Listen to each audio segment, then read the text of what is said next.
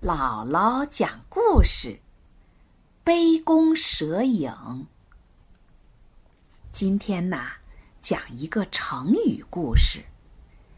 在古代西晋的时候，有一个叫乐广的人。有一天，乐广请一位朋友到自己家里喝酒。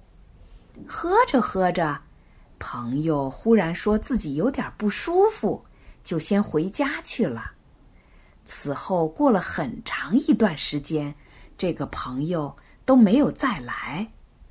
乐广想，难道是我招待的不周，朋友生气了吗？不会吧！乐广决定去看一看。到了朋友家里，乐广才弄清楚事情的缘由。原来那天朋友。在他家喝酒的时候，隐约看到有一条蛇在杯子里游来游去。朋友觉得一阵恶心，回到家里不久就病倒了。乐广觉得很纳闷儿，回家仔细的观察，忽然看见客厅的墙上挂着一张弓，样子就像弯曲的蛇一样。乐广一下子明白过来了，他赶忙试着把一杯酒放在朋友上次坐的位置上，果然，弓的影子就映在杯子里。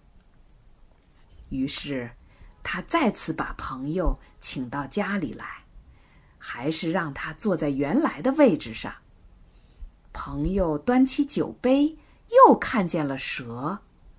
乐广笑着对朋友说：“你看看吧，酒杯中的蛇就是墙上那张弓的影子啊。”朋友这才如释重负，病呢也很快就好了。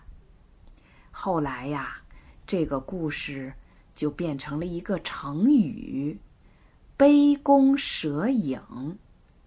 这个成语啊，就是用来比喻。疑神疑鬼，自惊自扰。